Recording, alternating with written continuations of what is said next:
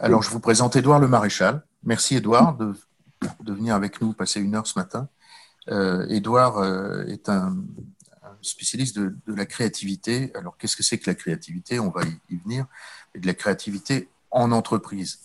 Euh, il a des clients qui sont des entreprises qui lui demandent de développer des, des solutions et des méthodes pour faire jaillir les idées, si possible les idées qui, qui débouchent sur quelque chose de, de pertinent, d'efficace et de, de, concret.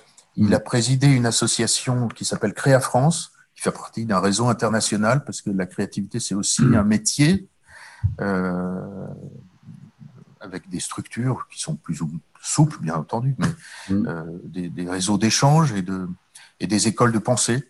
Donc on n'a qu'une heure, malheureusement, mais euh, je pense que chaque jour de l'année à l'IFM et même auparavant, c'est des sujets qui vous préoccupent puisque c'est au cœur de vos activités futures. Euh, qu'est-ce que la créativité en entreprise et surtout qu'est-ce qu'elle est en 2020 euh, Quels sont les, sujets dont on parle? Quels sont les sujets dont on ne parle plus? Quels sont les, réussites et les échecs de telle ou telle approche, méthode et courant de pensée que tu connais?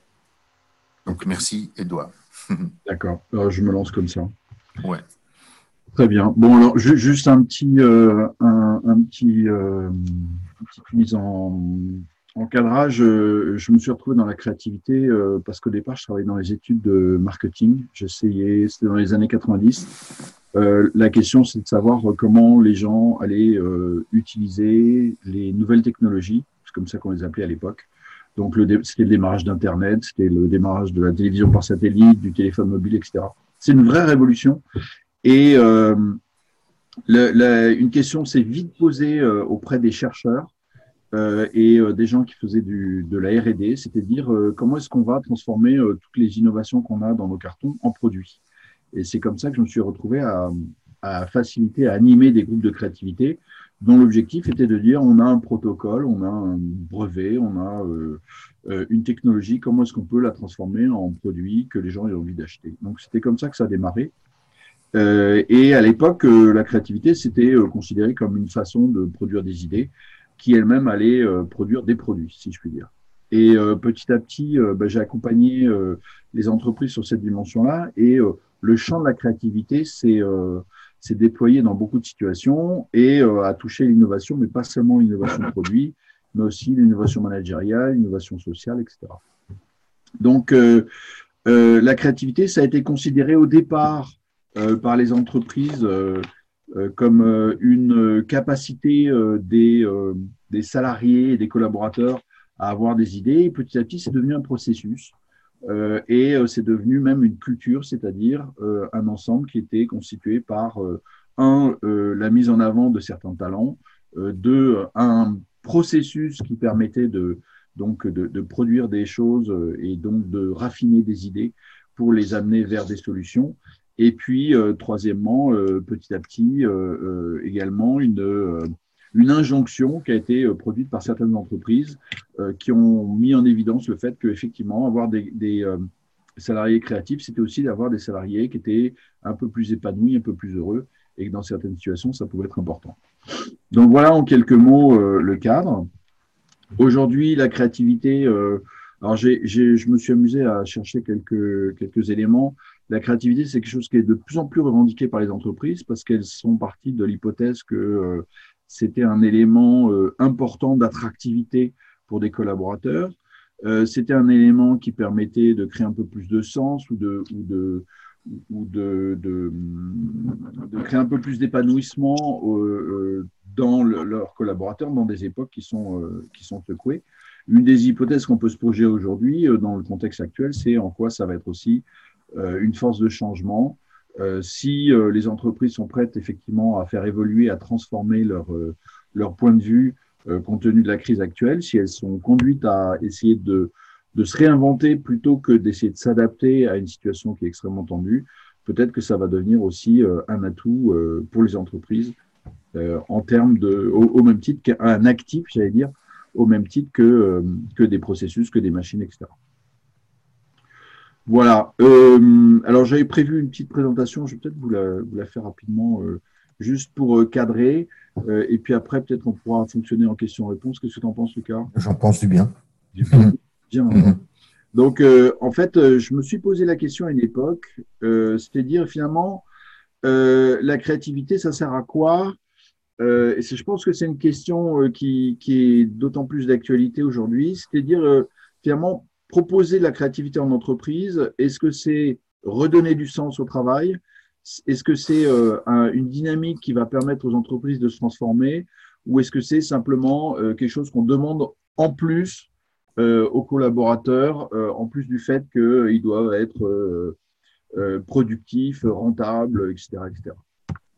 Et donc, je passe assez vite, mais juste quelques mots aujourd'hui. C'est vrai que je travaille beaucoup sur les notions de futur long euh, et cette notion de créativité est assez importante dans, dans cette dimension-là parce que on a besoin de créativité pour imaginer ce que demain peut être et surtout on a besoin de créativité pour décider ce que euh, demain doit être, euh, puisque dans la notion de prospective, il y a cette notion de je décide de mon avenir en m'appuyant sur ce que je sais du futur. et donc, je coupe, je coupe la, dire l'herbe sous le pied de Lucas en disant, en proposant une, définition de la créativité, euh, et, qui, à mon avis, fonctionne très très bien en entreprise. C'est une euh, capacité de voir les choses différemment. Donc, euh, cette capacité, elle est importante en entreprise parce que justement, l'entreprise fonctionne et est efficace et productive et rentable parce qu'elle impose une façon de voir les choses et qu'elle conduit tout le monde à, à partager cette façon de voir, ce qui permet de fédérer et d'organiser autour d'un projet. Euh, la créativité, c'est un moment, la capacité de dire, bon, si on se pose, si on se met de côté, qu'est-ce qu'on voit et qu'est-ce qu'on voit autrement euh, de, de, par rapport à ce qui nous est demandé habituellement et comment est-ce qu'on peut définir autrement les problèmes qui nous sont posés euh, avec une autre grille que celle qui nous a imposée par les processus, par la culture de l'entreprise, etc. on viendra sur des exemples d'entreprises créatives dans, nos, dans nos échanges à venir. Bien sûr, il y a, des, euh, j'imagine, et, euh, et, il y a aussi euh, la question des entreprises qui, revendiquent leur créativité et voir jusqu'à quel point elles le sont. je fais tout de suite le lien avec l'innovation parce que très souvent on essaye de, distinguer, de, faire un amalgame entre créativité et innovation. si je prenais un exemple, je dirais la créativité, c'est euh, euh, comment dire, c'est le bon, c'est un bon goût, c'est un goût, et euh, l'innovation, c'est un style pour pour se projeter un peu dans votre univers. Donc le, goût d'un créateur, ça serait sa créativité, et ça se traduit en style, c'est-à-dire il y a une chose concrète qui apparaît. L'innovation, c'est la résultante d'une créativité d'équipe ou de personnes. et l'objectif de l'innovation, c'est de créer de la valeur. C'est de créer de la valeur économique, de créer de la valeur humaine, de créer de la valeur en termes de ressources. Euh, et une des particularités de l'innovation, c'est que ça, ça dérange, ça perturbe, puisque on demande avec l'innovation de remettre en cause nos habitudes et de travailler différemment. Donc, souvent, j'essaie d'expliquer à mes clients que l'innovation, c'est avant tout une perturbation, qu'il faut l'accepter, et que cette perturbation a une caractéristique, c'est qu'elle a pour objet de créer de la valeur, alors que certaines perturbations sont uniquement destructrices si j'ai bien compris, excuse-moi de t'interrompre, l'innovation est le résultat d'une méthode créative. L'opposition, c'est méthode et résultat, n'est-ce pas? Création. Euh, alors euh, oui, euh, alors j'irai même plus, plus loin. Alors la créativité, tu as, une, une méthode, une pratique, et puis tu as aussi, comment dire, une, une, caractéristique ou une qualité. Euh, tout dépend si tu l'appliques euh, à euh, un ensemble de personnes et à un processus, ou si tu l'appliques à une personne. Tu dis une personne qu'elle est créative, c'est qu'elle a cette capacité à regarder les choses autrement, à, imaginer des solutions différentes, à analyser, à voir des choses que toi tu ne vois pas. C'est en ça qu'elle est créative. Ensuite, la créativité, c'est un processus qui va permettre à un groupe de personnes bah, de produire des idées différentes, des solutions différentes, etc. Donc, dans le terme créativité, il est, polysémique et effectivement, tu peux euh, le considérer comme créativité, comme une, qualité humaine ou comme euh, un dispositif ou une pratique. Euh, L'innovation, c'est un peu plus clair, c'est très clairement, c'est déjà c'est intentionnel et ça a pour objectif d'améliorer les choses. Le terme améliorer étant évidemment éminemment subjectif, tout dépend de quel côté tu te situes et quels sont les éléments positifs et négatifs que tu définis. Et la transformation, euh, d'entreprise notamment, c'est euh, quelque chose d'un peu plus global et c'est quelque chose qui, permet, qui, qui, euh, qui a pour objectif de, de, de, de, produire un changement profond. Et très souvent, je dis que l'innovation est un fragment de transformation. c'est la transformation, ça va être la possibilité de construire une vision et de l'appliquer auprès d'un groupe, auprès d'une entreprise, etc. OK? OK. Voilà, alors aujourd'hui, effectivement, on est euh, sur un sujet qui est, euh, qui est quand même assez récurrent. Euh, est-ce qu'on est en train de vivre l'émergence d'un nouveau monde ou est-ce qu'on est juste en train d'essayer de rattraper une crise et de la corriger? C'est, je pense que c'est le débat des prochaines années. On le voit déjà apparaître dans le, dans, dans j'allais dire dans le débat public. Il y a beaucoup d'entreprises ou de, ou de responsables politiques ou de décideurs qui sont en train de dire comment on va faire pour revenir à la normale comment on va faire pour petit à petit, euh, j'allais dire, absorber le chaos qui a été provoqué par, euh, le Covid et, euh, et comment est-ce qu'on va remettre en marche tout le monde, remettre au travail tout le monde, remettre, la croissance sur les, bons rails, etc. Et il y a une deuxième vision qui consiste à dire, mais est-ce qu'on n'est pas en train, au contraire, de, de subir un, un, événement qui est irréversible sur lequel il faut s'appuyer pour transformer les choses, pour revoir un petit peu notre feuille de route, etc. Et euh, la créativité est vraiment au centre de ce sujet-là, parce qu'elle peut servir les deux, euh, les deux approches. Elle peut être correctrice ou elle peut être, euh, j'allais dire, transformante et proposer de nouvelles visions. Les, les deux sont, sont, importants, mais une de mes options, c'est de dire, quoi qu'il arrive, on aura besoin de créativité dans les, dans les années qui viennent et dans les mois qui viennent, en entreprise, à titre social, à titre individuel, etc. Voilà, donc c'est euh, c'est vraiment ce, ce, sujet et je pense que le triptyque doit vraiment euh, être pris en compte. Euh, une des questions, c'est savoir jusqu'où on veut aller en termes de créativité. Est-ce qu'on veut transformer les choses? Est-ce qu'on veut produire des nouvelles choses, mais qui servent à un projet qui reste le même? Euh, et, et, dans quelle mesure on, va, on va être amené à, à s'accorder ensemble pour choisir ces dimensions-là en ayant des approches créatives? Alors, je, très rapidement, un petit point sur justement l'histoire de la créativité en entreprise, parce que c'est quand même un sujet. Comme je l'ai dit, euh, dans les années 90, les, les, premiers consommateurs de créativité et de techniques de créativité, c'était la R&D, qui disait on doit d'une part résoudre des problèmes, c'est-à-dire qu'on a des, euh, technologies qui sont un peu euh, brutes de fonderie. Comment est-ce qu'on peut en faire quelque chose d'acceptable pour des consommateurs qui sont pas tous des ingénieurs? Euh, C'était un monde qui était assez fascinant parce que tout d'un coup, la technologie était partout alors que jusque-là, elle était quand même assez, euh, assez modeste. Euh, et euh, un des vrais sujets, c'était en, en c'était euh, comment est-ce qu'on peut créer des interfaces homme-machine qui soient compréhensibles pour les gens, que les gens puissent s'approprier facilement pour comprendre ce qu'ils peuvent faire de nouveau. Il y avait plein d'activités qu'on n'imaginait pas à l'époque. Euh, puis, dans les années 2000, on s'est retrouvé sur des notions de marketing, c'est-à-dire qu'on a compris que la créativité pouvait euh, produire des nouveaux besoins, pouvait euh, faire émerger des nouveaux besoins euh, chez les clients, chez les consommateurs. C'était la possibilité de dire, bah, tout d'un coup, telle fonction qu'on utilise, on va pouvoir la monétiser et la transformer en produit, en usage et en faire finalement un nouveau marché. Et le, le, marketing associé à la créativité a donné beaucoup plus d'importance à ce qu'on appelait le design des produits. Aujourd'hui, c'est un terme qui est vraiment bateau, euh, à l'époque, c'était euh, c'était euh, quelque chose qui, qui émergeait petit à petit, c'est-à-dire non seulement le produit doit être utile, l'objet doit être fonctionnel, mais en plus, il doit être attractif. Et sa façon, sa, sa conception doit faciliter l'usage, à la fois sur la, notion d'apprentissage, je comprends vite comment m'en servir, et puis dans le confort et le plaisir d'utilisation.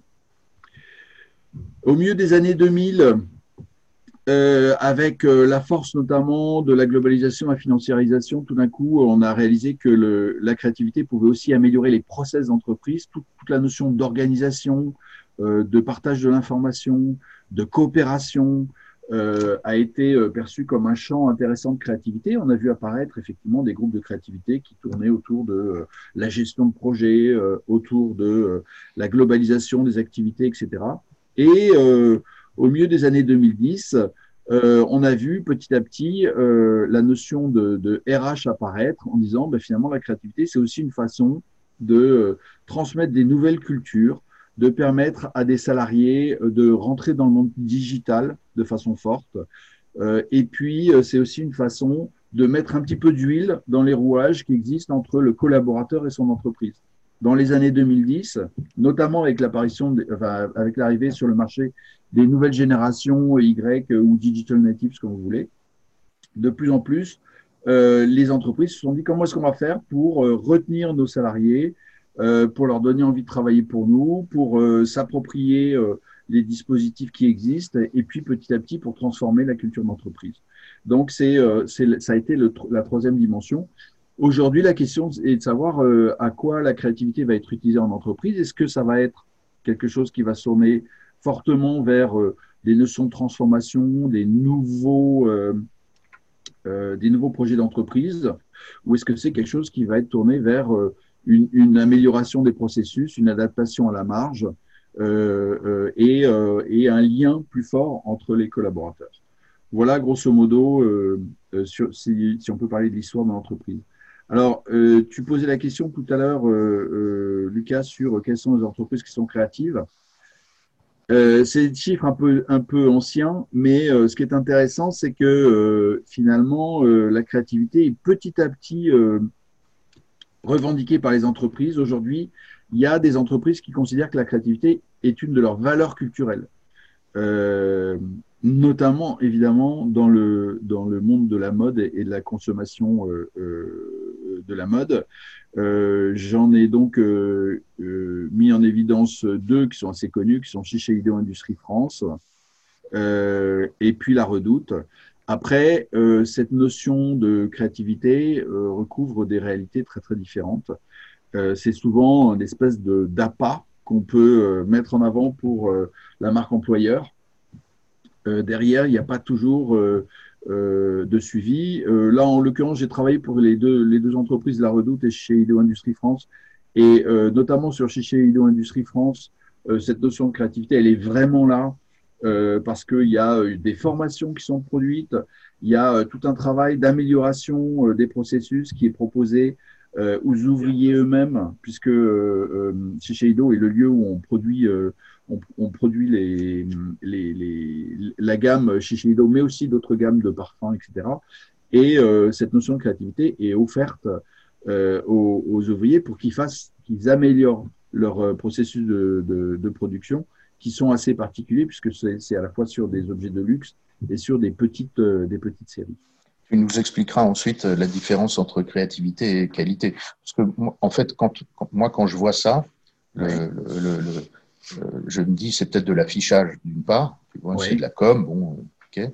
Euh, d'autre part, euh, quand tu dis amélioration des process, j'entends qualité, j'entends pas forcément créativité. Mais on en parlera sans doute dans nos échanges ensuite. Alors, ça peut être qualité, ça peut être aussi productivité. Hmm. C'est-à-dire que à qualité égale, tu produis davantage. Hmm. Ça peut être économie. Enfin, il y, a énormément de, de points. Je ne suis pas certain que créativité et qualité soient forcément liés euh, on part de l'hypothèse quand même que la créativité euh, est au service d'une amélioration, mais cette amélioration peut porter sur euh, plusieurs, de, plusieurs dimensions. Si je comprends bien, on donne, puisque tu parlais des ouvriers, on leur donne plus de liberté d'initiative et, de, et de capacité à bouleverser les, les méthodes de travail, c'est ça? Oui, à se remettre, à remettre en cause ce qui, avait, ce qui a été décidé. Et dans Shiseido, enfin, chez Shiseido, c'était assez remarquable. Euh, c'est une entreprise en fait euh, qui doit avoir deux sites et qui où il y a 6 ou 700 personnes. À l'époque, c'était le cas. Et sur ces 6, ou 700 euh, collaborateurs, il doit y avoir 400 ouvriers, quelque chose comme ça, et ouvrières. et donc, il avait été décidé que leur temps de travail sur les machines serait limité à, je crois, 5 ou 6 heures par jour, et le reste serait réservé à des recherches d'amélioration de leur processus euh, sachant que euh, ces processus variaient euh, de façon assez forte. À chaque fois que tu avais une nouvelle gamme ou un nouveau packaging ou un nouveau, nouveau flacon de parfum, par exemple, ils devaient réinventer leur, processus et leur process industriel. Donc, cette question de, de créativité avait un sens. C'était pas sur des choses qui étaient très stables. Et ils avaient décidé de, de, réserver une partie de leur temps, quand même tout à fait notable, à cette amélioration plutôt qu'à la production elle-même. Ok. Et pour la redoute, un détail euh, intéressant à partager Non, la redoute, c'était un peu plus euh, diffus. Je suis intervenu à l'époque au moment où, euh, au moment où l'entreprise a été reprise par ses salariés, hein? au moment où Kering s'est retiré. donc la notion de créativité recouvrait en fait beaucoup de, de dimensions. C'était effectivement remettre en cause ou remettre en question un existant qui manifestement n'était plus viable. C'était donc cette capacité à voir les choses différemment euh, de façon très claire. Euh, c'était aussi euh, être beaucoup plus réactif, être beaucoup plus prêt à aller un peu plus loin, à inventer des choses, à explorer des potentiels. J'allais dire un des sujets les plus immédiats qui a été posé à la redoute et qui paraît un peu, un peu absurde avec le recul. La créativité a consisté à dire est-ce qu'on a besoin toujours d'un catalogue La Redoute, qui était une espèce d'institution depuis des décennies et qui euh, sur lequel il y avait un vrai travail de lâcher prise à, opérer parce que, parce que ça n'avait plus aucun sens à part cette dimension historique. Mais en fait, tu parles de culture d'évolution de culture d'entreprise. Mmh. Euh, et pour moi, la créativité telle que tu l'as définie avant peut, vient plutôt d'en bas euh, consiste à donner de la liberté euh, d'innovation et de, de, découverte de nouveaux process sur un, un, cas comme le, catalogue euh, de la Redoute. Mmh. ça c'est pas ça c'est pas décidé en comité en, conseil d'administration ça.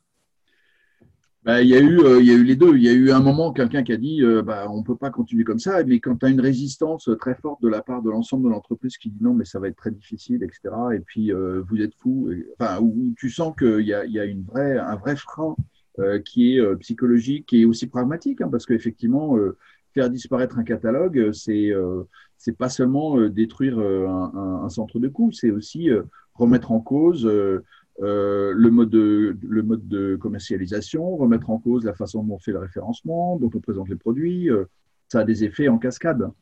J'entends bien, euh, j'entends bien, mais pour moi, entre culture d'entreprise et créativité, il reste un petit flou, mais on en parlera ensuite. Je, te laisse, pardon, t'interrompre. Voilà. D'accord.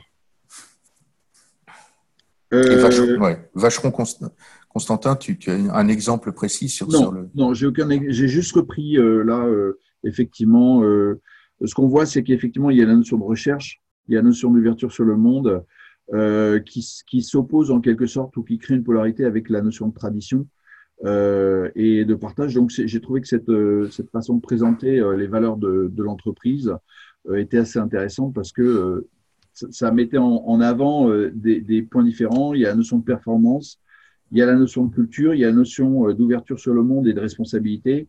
Euh, il y a la notion d'histoire et la notion de, dynamisme. Et donc, ces éléments-là euh, se répondent assez bien. En fait, ce que tu nous dis, c'est que la créativité est un élément de communication assez nouveau dans l'affichage des valeurs de base d'une entreprise, c'est ça? Assez récent. C'est assez récent, oui, tout à fait. Dans les années 80, enfin, dans, au, siècle dernier, ce n'était pas un sujet. D'accord, ok, ok, ok. Et d'ailleurs, euh, euh, les, les, méthodes de créativité ont mis du temps à émerger. Elles ont commencé à être vraiment euh, populaires, si je puis dire, vraiment à la fin des années 90. et, et elles, ont, elles sont aujourd'hui considérées comme des, comme des nécessités.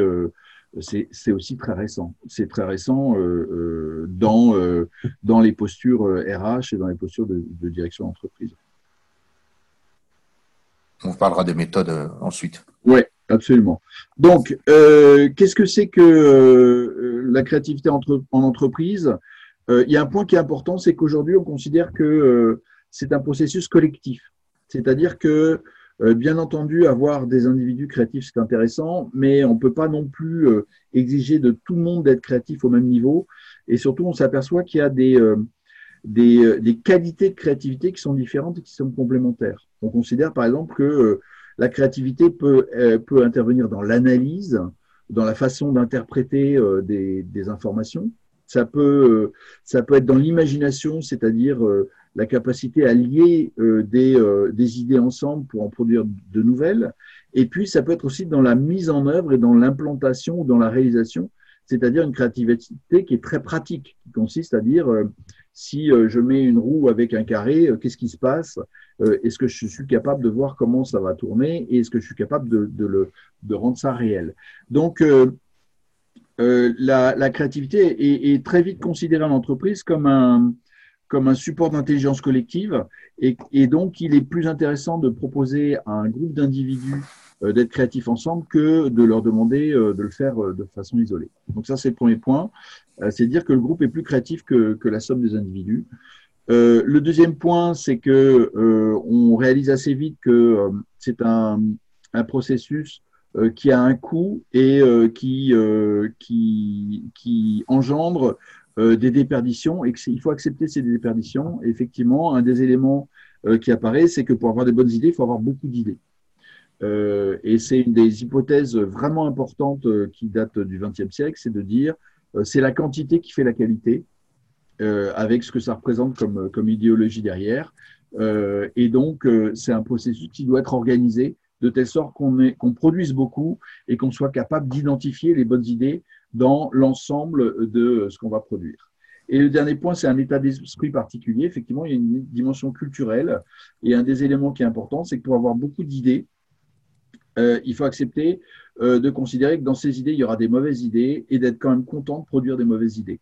Donc, c'est ce qu'on appelle la suspension du jugement, qu'on va trouver dans quasiment toutes les méthodes de créativité, qui consiste à dire, à un moment, euh, l'idéation, c'est-à-dire la, génération d'idées, doit se faire sans analyse, sans, sans vision critique, de telle sorte que euh, on puisse avoir la quantité nécessaire pour créer une masse critique de, laquelle émergeront des bonnes idées.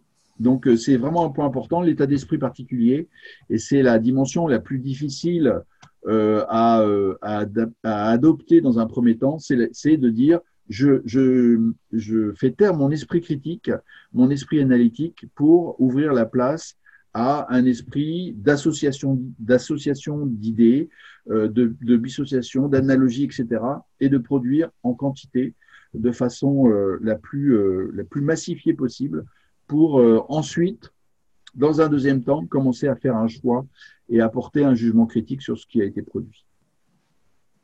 Voilà, donc ça c'est vraiment le processus général et vous pouvez déjà imaginer que euh, bah, y a des endroits dans une entreprise traditionnelle où ça va un peu coincer parce qu'une entreprise traditionnelle déjà fonctionne sur la hiérarchie, euh, donc la notion de groupe euh, doit euh, doit être très souvent associée à une notion euh, de rapport de force, etc. Ce qui est euh, pas compatible avec avec une créativité. Si effectivement il y a quelqu'un dans le groupe qui est capable de dire ou qui a le pouvoir de dire c'est une bonne, c'est une mauvaise idée, euh, il va euh, vraiment euh, castrer le, le, le, dispositif.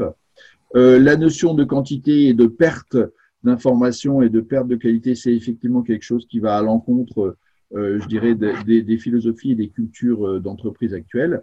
Et la suspension du jugement, c'est-à-dire ouvrir la, porte finalement à une, une remise en question de choses qui, euh, euh, comment dire, qui gouvernent l'entreprise, c'est aussi quelque chose qui n'est pas du tout évident à euh, faire supporter à un groupe d'individus.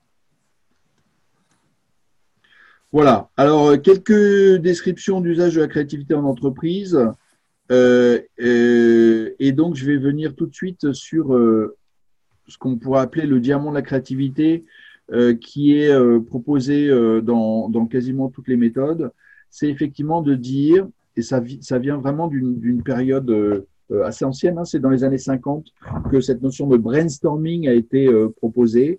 Euh, c'est de dire finalement, pour, pour, avoir des bonnes idées, il faut d'abord avoir beaucoup d'idées et ensuite choisir parmi ces idées, prendre deux mauvaises idées, les associer pour en créer une bonne, élaborer et, éloigner les idées qui sont banales pour mettre en pour donner une prime à, à, à tout ce qui est euh, original, etc.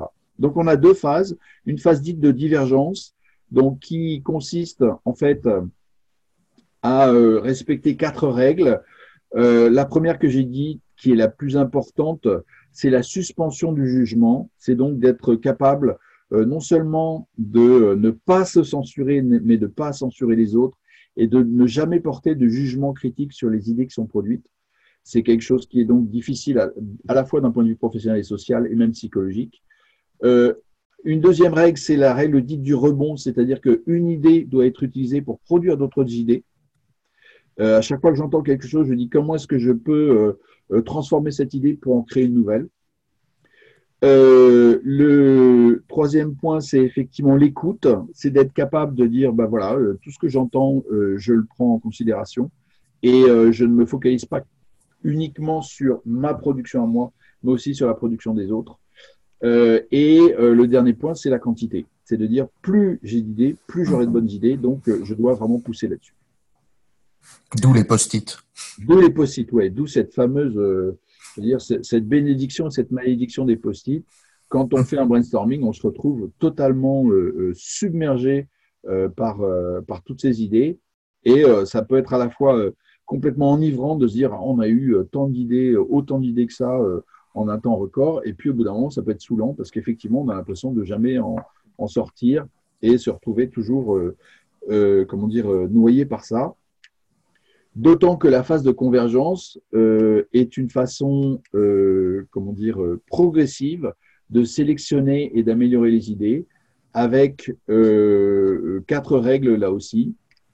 Alors, deux, deux éléments qui semblent évidents. Premièrement, c'est se rappeler qu'on a des objectifs au départ.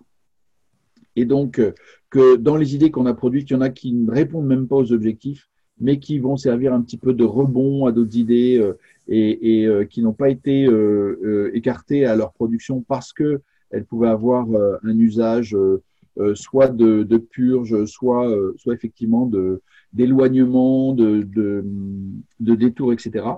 Donc, celles-là, il faut les enlever. Euh, ensuite, avant de faire la sélection des idées, il faut avoir des critères et dire, ben voilà, euh, par rapport à ce que on recherche, euh, il y a, est-ce qu'on cherche des idées qui sont applicables à court terme? Est-ce qu'on cherche des idées qui sont vraiment révolutionnaires? Est-ce qu'on cherche des idées qui vont pas coûter d'argent, etc., etc. Donc, on va définir des critères qui vont nous permettre de dire, il y a des idées qui répondent ou pas à ces critères.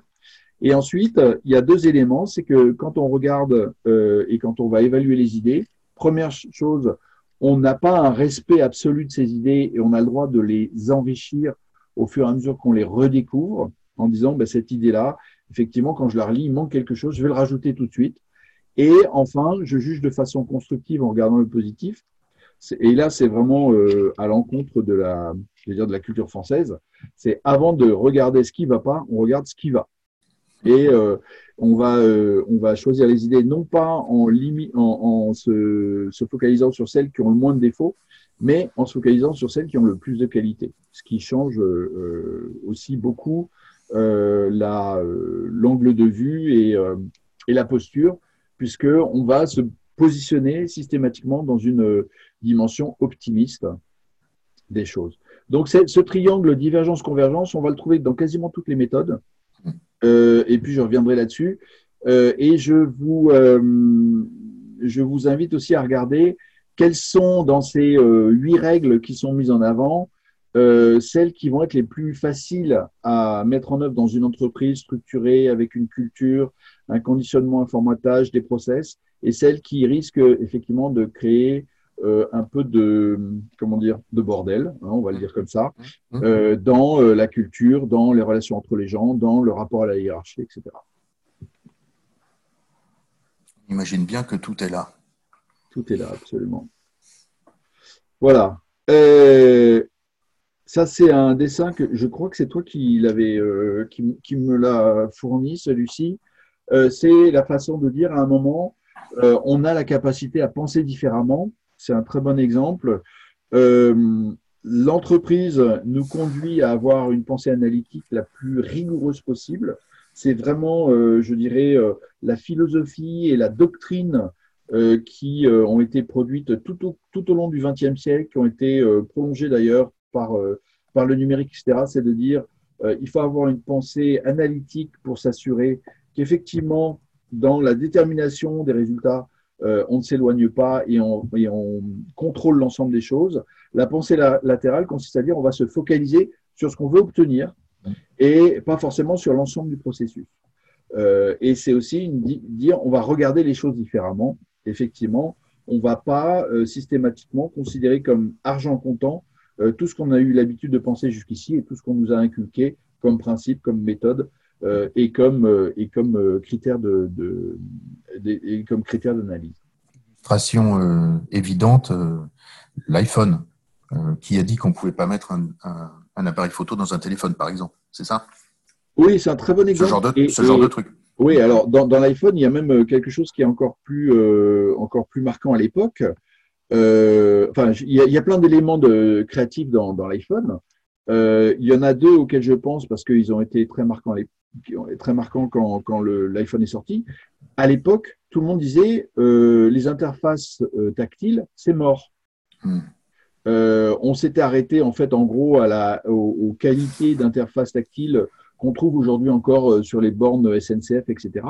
Et on disait, bah oui, non, bah, c'est sympa, mais franchement, c'est lourd, euh, c'est pas très efficace, euh, c'est euh, désagréable pour les doigts, etc. Et donc, on avait une vision de, du tactile qui était grosso modo pour des choses quand même assez d'ingénieurs et qui, ne, qui n'engendraient aucun plaisir et qui surtout ne favorisaient pas forcément l'apprentissage. Euh, à l'époque, on pensait beaucoup que ça serait l'interface audio et la reconnaissance vocale qui prendrait le pas. Euh, Steve Jobs a euh, poussé cette, euh, a remis en cause cette espèce de, de de, de, absolument, et, et, a dit mais non, mais peut-être qu'on pourrait en faire quelque chose avec une dimension haptique, une dimension ludique et quelque chose qui nous qui se rapproche beaucoup plus d'une réalité. Et un des éléments qui était le plus marquant, c'était le fait de pouvoir feuilleter un écran ce qui était quand même une grande nouveauté, et le fait que euh, cet écran en plus rebondisse quand on arrivait à la fin pour expliquer qu'on ne pouvait pas aller plus loin. Tout ce genre de petites inventions ont, euh, ont donné lieu ensuite à quelque chose qui était euh, non seulement extrêmement attractif, mais en plus d'une puissance pédagogique inégalée. Et un deuxième exemple sur l'iPhone, et je pense que on trouve encore la vidéo sur YouTube, c'est le président d'IBM, qui à l'époque IBM était une, c'était vraiment euh, l'équivalent de énorme. énorme. C'était euh, c'était une puissance, un État dans l'État, c'était une puissance mondiale.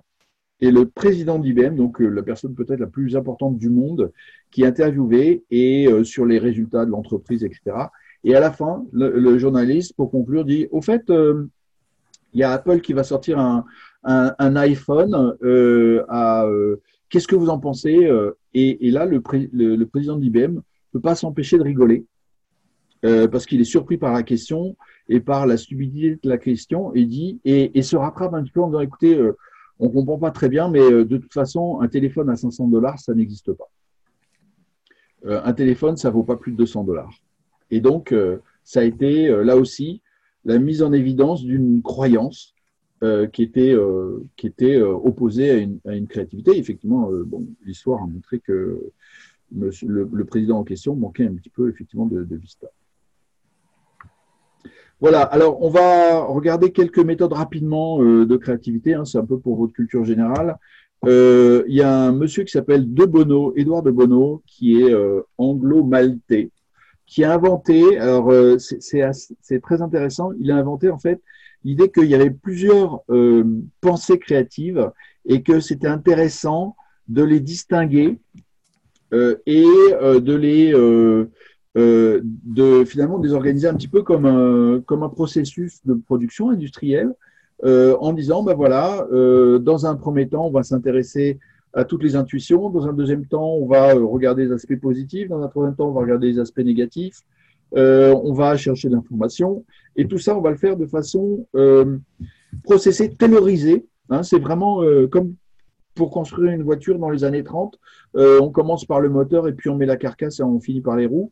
Et il a eu cette dimension-là, et ça a donné effectivement une méthode qui est assez efficace pour, pour la, la, résolution de problèmes ou pour la recherche de solutions, avec effectivement l'idée que à chaque étape, on va travailler sur des dimensions différentes du, du de la problématique. Euh, et donc, on va gagner en puissance parce qu'on va se focaliser en euh, faisant appel à des euh, dimensions différentes de notre pensée, de notre intelligence. la pensée analytique, la pensée, la pensée intuitive, la pensée émotionnelle, etc., etc. Donc ça, c'est une première façon de voir les choses qui est assez sophistiquée, qui, à mon sens, a pas mal d'efficacité et euh, qui aujourd'hui est assez peu connu parce que M. de Bono a fait une, c'est un jugement personnel, mais il a fait une petite erreur, c'est qu'il a voulu absolument breveter euh, son approche et faire payer les gens pour pouvoir l'utiliser, ce qui fait que ça a largement ralenti la diffusion du principe. Et aujourd'hui, il y a euh, peu de gens qui l'utilisent parce qu'ils connaissent, parce que c'est une méthode qui est pas très connue. parce qu'au départ, tout le monde a freiné en disant bah, s'il faut payer pour apprendre et pour pouvoir l'utiliser, je suis pas d'accord. Le CPS est né à peu près euh, dans, la même époque et euh, a été, euh, a été produit par un monsieur qui à l'époque était assez connu, qui venait de la publicité. Interromps juste deux secondes. Creative Problem Solving. Creative Problem Solving, oui. CPS. Excuse-moi, je. et, oui, absolument. CPS, c'est Creative Problem Solving. Et donc a été inventé dans les années 50-60 par euh, un publicitaire qui, regardant ses créatifs, a dit euh, Vous avez quand même pas beaucoup d'idées et elles sont pas très bonnes. Donc, euh, lui aussi influencé, je pense, par le taylorisme, a dit On va distinguer dans la production d'idées, on va distinguer des phases. La première, c'est je cherche des idées, et la deuxième, c'est je choisis des idées, et on va bien les isoler de telle sorte que vous ayez plus d'idées et que euh, par la suite, vous puissiez les améliorer. Donc, c'est lui qui est à l'origine du brainstorm et euh, associé avec un universitaire chercheur de l'université de Buffalo, ils ont mis en place, enfin, ils ont, ils ont conçu une méthode processée avec un début, un milieu, une fin, qui s'appelle le Creative Problem Solving et qui a été à, l'origine euh, d'un nombre important d'autres méthodes, dont certaines que je vous présenterai tout à l'heure. et donc, le principe, c'est au départ, c'est une base qui est assez logique, hein, qui ressemble vraiment à l'école. Hein. C'est je pose le problème, je cherche une solution, et puis ensuite je regarde comment j'applique. Mais avec cette nuance, c'est que sur chacune de ces étapes, on va faire une divergence et une convergence. On va diverger pour comprendre le défi. On va donc ouvrir le problème en disant mais qu'est-ce qu'il y a finalement derrière cette question? Est-ce qu'on pourrait imaginer une autre façon de poser le problème? Est-ce qu'on pourrait euh, imaginer euh, avoir d'autres moyens pour euh, le résoudre, etc. Puis une fois qu'on a orienté le problème en refermant en disant ben, finalement, on va reposer la question initiale avec ces termes-là, euh, on fait une idéation, et là encore, on choisit des idées, puis on sélectionne les idées, et ensuite on refait la même chose pour la mise en œuvre et sur la préparation de l'action, qui est considérée par les Américains notamment comme le moment clé, le money time, c'est-à-dire le moment où euh, une idée se transforme en réalité. Et euh, un des points qui est vraiment mis en avant, c'est de dire, ben, le, la confrontation entre l'idée et le monde réel, c'est le moment où l'idée est très souvent écrabouillée parce qu'il y a des gens qui disent c'est une super idée, mais ça va pas être possible. Ou bien je suis pas d'accord. Ou bien euh, euh, et c'est le moment où il faut euh, raisonner en disant comment est-ce que je vais pouvoir diffuser la conviction que c'est une bonne idée, comment je vais faire en sorte de euh, coordonner les gens pour qu'ils puissent euh, se mettre au service de l'idée, comment est-ce que je vais faire taire les opposants ou les transformer en, euh, supporters, etc., etc. Donc il y a toute la partie de préparation d'action dans laquelle là aussi on va faire de euh, l'idéation puis de la, euh, de la transformation, c'est-à-dire divergence-convergence. et donc, ça implique effectivement pour l'entreprise, sur la compréhension du défi, une partie de savoir, sur la génération d'idées, une partie de savoir-être, et euh, donc les qualités de créativité euh, personnelle, et puis un savoir-faire sur la préparation de l'action. C'est comme ça que c'est considéré dans l'entreprise. Et le dernier point que je voulais euh, vous mettre en avant, qui est très connu évidemment, c'est le design thinking. Alors, c'est une approche qui est, qui est assez comparable à celle du problem solving, avec deux grandes nuances. la première, c'est la, alors d'abord, c'est quelque chose qui est très très orienté au départ sur la, non pas la résolution de problèmes en tant que tel, mais sur la production d'idées de produits. Et avec cette notion de conception, euh, euh, traduction du mot design, en disant finalement la pensée conceptuelle, c'est ce qui va être le plus important.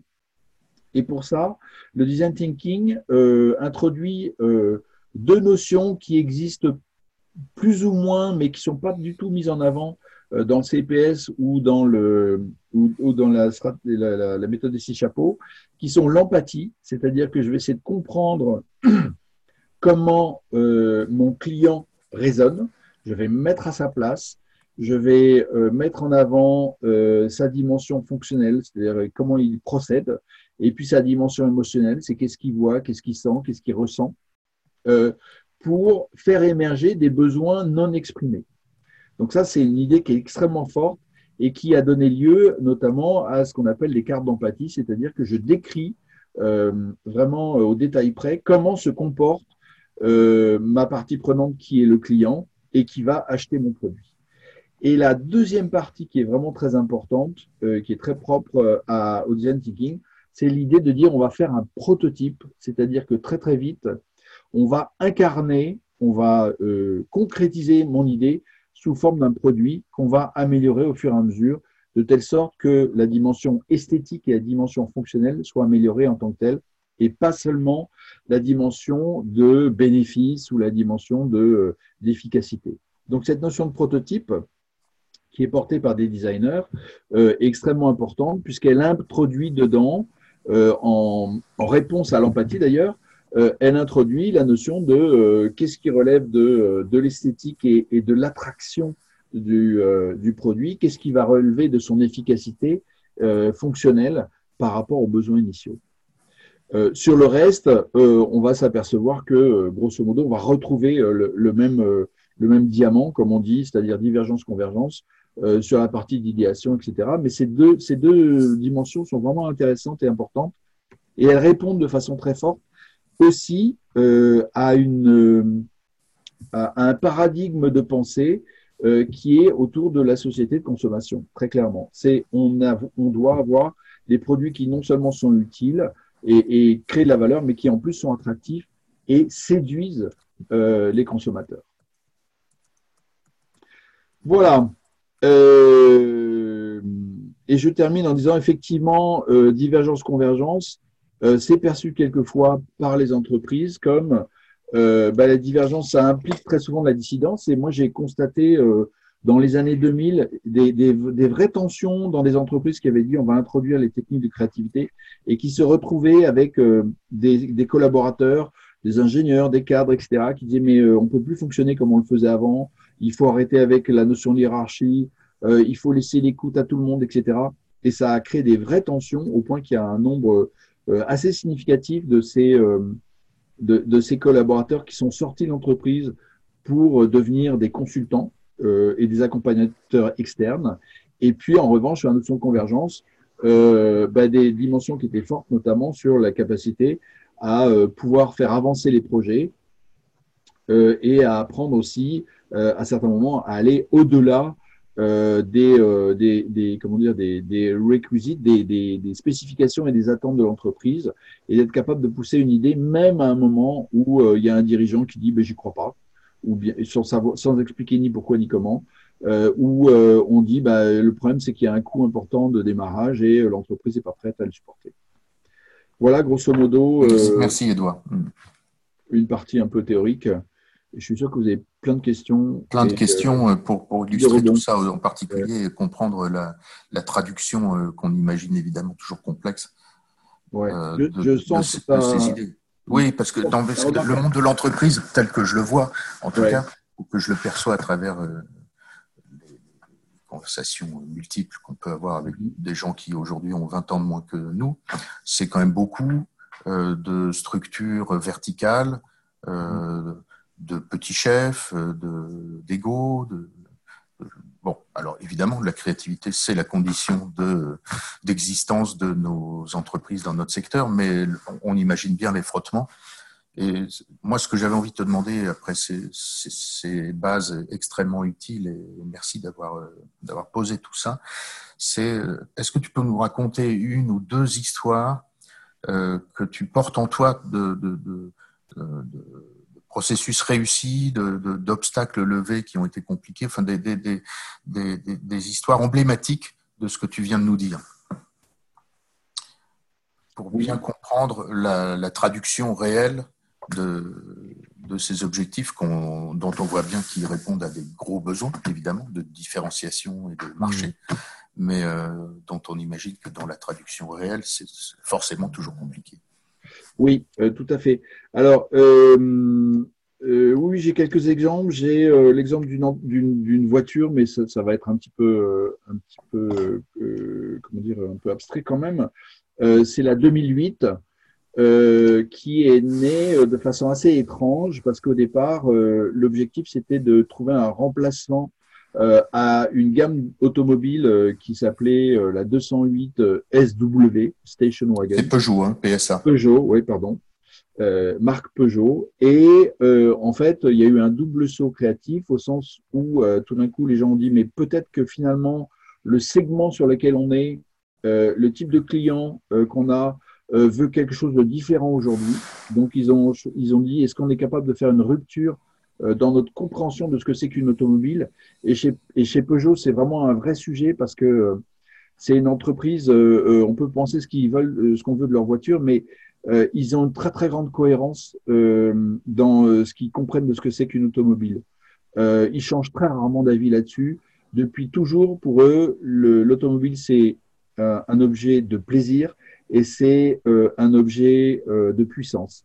Et euh, au même titre que les, que les, que les Allemandes d'ailleurs, que les, que les marques allemandes, c'est vraiment la marque qui ressemble le plus à des marques allemandes. Et euh, c'est un plaisir de conduite. C'est pas un plaisir de, de, vie comme le serait Renault, etc. Et donc pour eux, une automobile, c'est forcément une berline. Parce que la berline, c'est ce qui représente le mieux le rapport entre plaisir de conduire, puissance euh, et liberté. Euh, et donc, euh, ils ont fait un vrai saut créatif quand ils ont décidé de transformer euh, leur 208 Station Wagon, qui était en, gros une petite voiture avec un cul familial.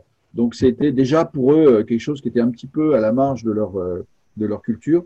Et à un moment, ils ont dit, mais est-ce qu'on peut faire, est-ce qu'on peut revenir à quelque chose qui, qui concilie à la fois les, les, attentes du marché et notre vision de ce que c'est qu'une automobile? Et ils, sont, ils ont abouti sur la 2008, qui est, qui est un espèce de, de truc assez impossible d'une voiture petite, mais en même temps volumique, c'est-à-dire qui a les codes de, euh, des monospaces et qui a les codes en même temps de, la voiture euh, de la, de la voiture euh, de la voiture plaisir. Donc ça c'est un exemple assez intéressant parce que le processus de création d'une voiture c'est un milliard d'euros et c'est cinq ans. Ça veut dire que sur leur intuition initiale, ils ont réussi à tenir le coup contre vents et marées, contre l'évolution de la conjoncture, contre la culture initiale, pour arriver à un objet qui était effectivement euh, très, très étonnant. Et j'ai un autre. Et ça, a marché, ça a marché? Ça a plutôt bien marché, ouais. Ça a plutôt bien marché. Merci pour. Euh, Merci pour cet exemple et ça me fait penser à un autre exemple. Il faut que je retrouve ça et que je le partage avec vous. C'est quelque chose que j'oublie pas euh, d'avoir lu dans la presse allemande d'ailleurs, dans le Spiegel. C'est la façon dont le patron de BM a imposé à son conseil d'administration de passer à l'électrique. D'accord. Dans, dans, une tension euh, énorme qui a duré plusieurs mois, euh, deux ans. Enfin, et cette histoire-là, vue de près, illustre à la perfection tous ces sujets dont tu viens de nous parler. Sauf que là, ça venait d'en haut. C'est le patron qui avait une conviction et tous les, tous les mecs autour de lui, le conseil d'administration, étaient mmh. contre. Mmh. Il a fini par, euh, par, euh, par convaincre, mais c'est une histoire qui mérite d'être. Mmh. Euh, mais là, tu noteras que on est passé d'une question de la créativité à une question d'innovation. Complètement, pardon. Alors j'ai un autre exemple euh, qui est dans les services, donc qui n'est pas du tout lié à l'esthétique. C'est un cabinet de conseil qui travaillait, euh, qui travaille toujours d'ailleurs, euh, dans l'accompagnement à l'informatique. Donc un, métier sur lequel il y, a, un gros marché, il y a beaucoup de concurrence et il y a des offres qui finalement sont assez assez proches. Grosso modo, c'est développer des logiciels, euh, des logiciels complexes dans l'entreprise. Alors, il y a SAP, Oracle, etc., pour donner cet exemple-là. Euh, accompagner la transformation digitale et ce genre de choses. Le cabinet, à un moment, a dit, en fait, euh, il y a deux choses qui nous importent. C'est, un, notre marque employeur lutte sur un, marché de l'emploi qui est extrêmement tendu. Il n'y a, a, pas assez d'informaticiens en France. Donc, on a beaucoup de mal à recruter des gens. En plus, on n'est pas un énorme cabinet, donc on ne peut pas faire de la surenchère euh, euh, sur les salaires. Et deuxièmement, nos clients, finalement, s'attendent à ce qu'on ait un service qui soit assez standard, parce que c'est une chance dure. Et finalement, l'accompagnement, il peut être à peu près le même si on, si, on, si on regarde juste le cahier des charges. Donc, on va faire une différenciation sur le savoir-être des collaborateurs. On va avoir les collaborateurs qui ne seront pas forcément les plus intelligents, mais les plus sympas. Je dis avec ces mots-là. Hein. Mais grosso modo, c'est ils ont dit euh, ce qui va compter, ce qui va faire la différence, c'est que nos collaborateurs, quand ils viennent, ils viennent pas avec les pieds de plomb en disant bah, je, vais je vais pisser ma ligne et puis euh, je vais mettre mon casque sur les oreilles et je repartirai quand j'ai fini.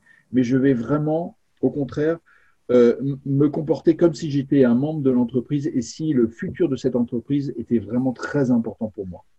Et donc, au lieu de les former euh, au nouveau, euh, au nouveau euh, langage informatique, aux nouvelles machines, etc., ils les ont formés à la communication non violente, à la facilitation, à un certain nombre de choses qui sont très éloignées du monde de l'informatique, mais qui se sont révélées très, très importants et très, très différenciants sur le marché parce que tout le monde a dit, effectivement, ces consultants ne sont pas euh, les plus, techniquement, ce ne sont pas les plus, euh, les plus pointus.